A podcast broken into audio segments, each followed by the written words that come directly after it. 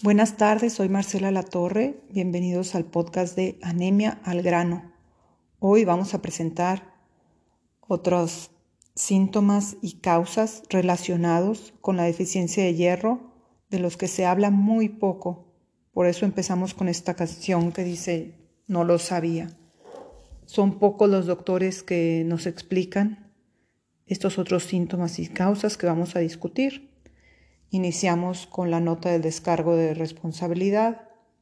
El contenido de este podcast es solamente información general y experiencia personal.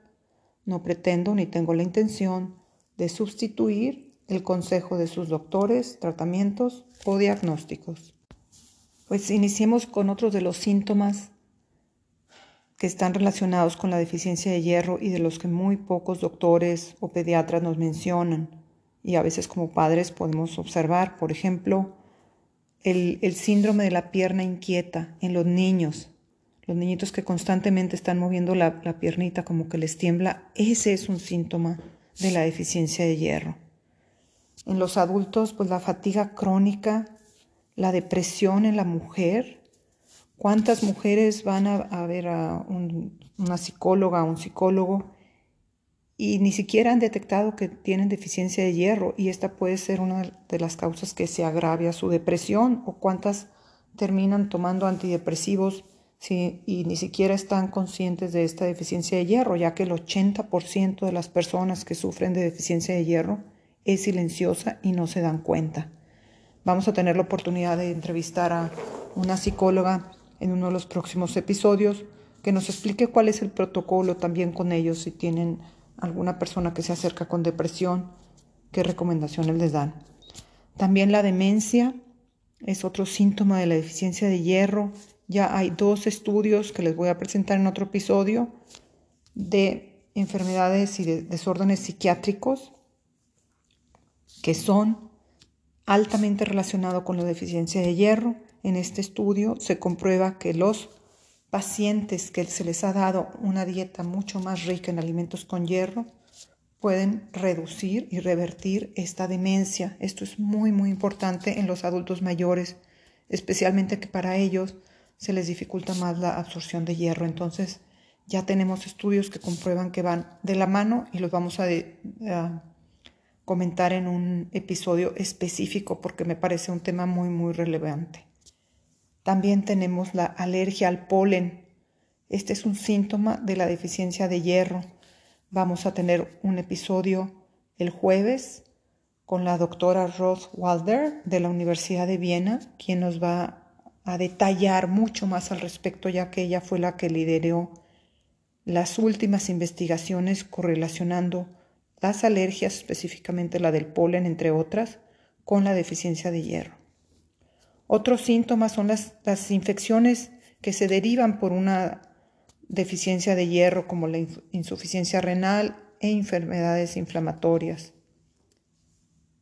La cándida, que también la vamos a desglosar en otro episodio, ya que la cándida puede producir muchas alergias y como les comentaba, hay una clara conexión epidemiológica entre la deficiencia de hierro y el riesgo de alergias, especialmente en las mujeres.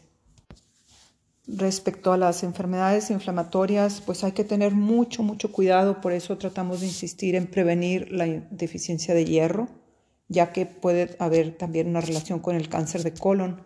Entonces, si atendemos la deficiencia de hierro a tiempo, podemos evitar muchas otras enfermedades.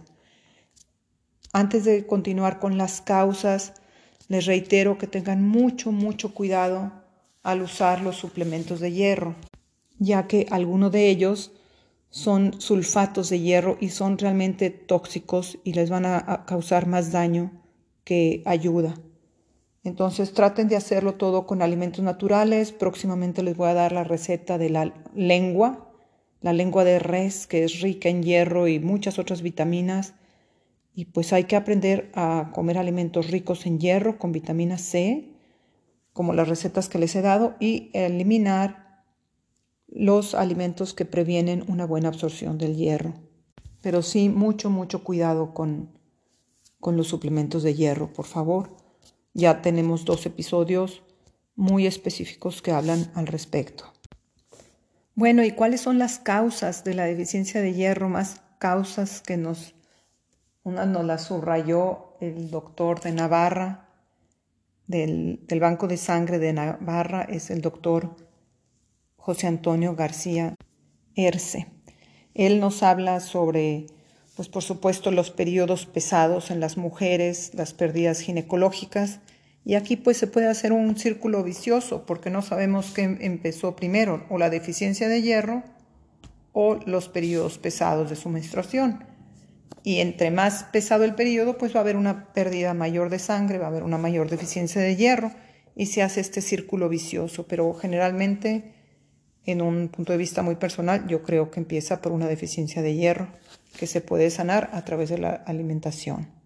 Otra de las causas de la deficiencia de hierro es el consumo del té negro. De hecho, el té negro afecta tanto como la cafeína, pero si nos tenemos que enumerar, el peor para la deficiencia de hierro es el té negro, después el café y también el té verde.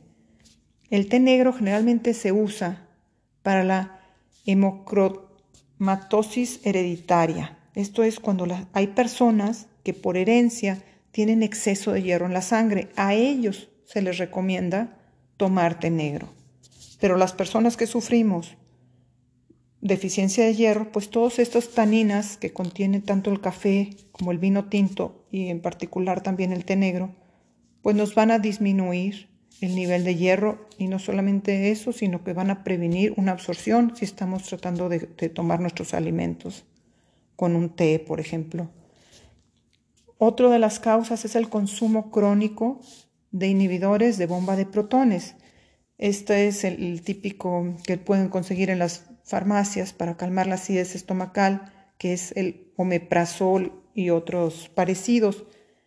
Esto produce una atrofia en la mucosa y favorece al déficit de hierro y o la vitamina B12. Estos son los tratamientos que se usan comúnmente para la pirosis o que es el reflujo, la acidez estomacal, cuando hay dolor desde la boca del estómago, que sienten una quemazón, pues a muchas veces se les dan a muchas personas estas medicinas que, eventualmente les van a causar una deficiencia de hierro.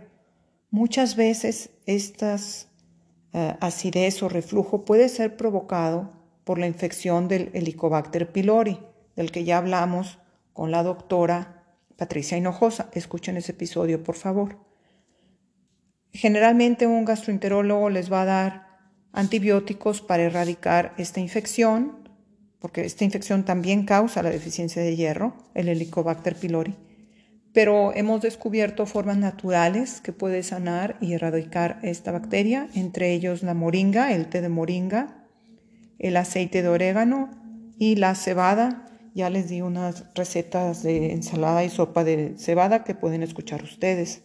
Agradecemos muchísimo al director del Banco de Sangre de Navarra, el doctor García Arce, por sus comentarios. Esperamos tenerlo en una entrevista directamente. Yo les avisaré cuando tengamos oportunidad. Ahora, nos dicen también que casi el 30% de las personas que van a donar sangre son deficientes de hierro. Entre ellos, los que tienen el resus, el RH negativo, pues sufren de deficiencia de hierro un 30% y ni siquiera lo habían detectado. Casualmente, eh, ahora que están con todo lo de los virus, las gripas y la influenza, me han comentado varias personas de sangre tipo con RH negativo y o sangre tipo O negativo, que la vacuna de la influenza les causó muchísimos malestares. Entonces no es casualidad, yo creo que esto, debe ser un tema donde se amplíe la investigación. Yo nunca me he puesto la vacuna de influenza porque soy muy susceptible a algunos medicamentos, pero les puedo dar la buena noticia que hay una frutita que se conoce en inglés como elderberry y en español se conoce como la valla del saúco.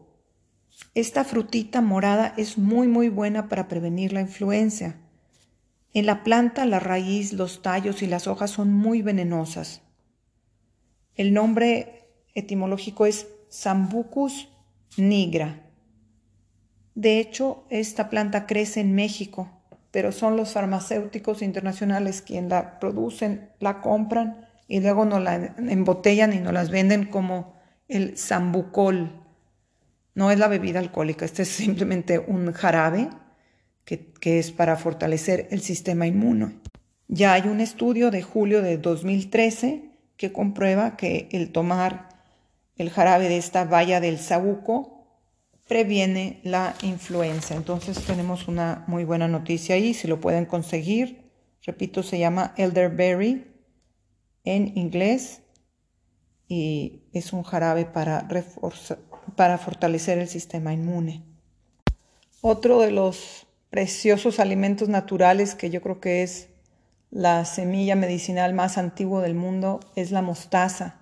No solo es rica en hierro, pero también fomenta una buena absorción del hierro cuando la comemos con los alimentos. Entonces, la próxima vez que se coman un filete a la mostaza o un pedazo de carne y le pongan mostaza, les va a ayudar a una mejor absorción. Ahora solo quiero volver a tomar el punto de los niños con deficiencia de hierro y el síndrome de la piernita inquieta con el que empecé. Aquí nos vamos a dar cuenta cómo afecta la absorción del hierro y la deficiencia del hierro al desarrollo del cerebro. ¿Cuántos niños erróneamente se han diagnosticado con déficit de atención por tener la piernita inquieta y acaban dándoles un montón de calmantes y medicinas que va a tener repercusiones en su vida? Entonces, creo que es muy importante que se conozca este como síntoma de la deficiencia de hierro. Y no solo en los niños, también hablamos de la demencia, también les afecta a los adultos, si tienen una, los adultos mayores sobre todo, que nos acostumbramos en esta generación que se sufra de demencia porque está en la tercera edad. ¿Y cómo podemos prevenirla con una dieta rica en hierro y alimentos que contengan hierro? algunos adultos mayores ya no pueden masticar y dejan de comer carne, que es muy, muy importante para una mejor absorción del hierro. Muchas gracias y nos vemos en el próximo episodio.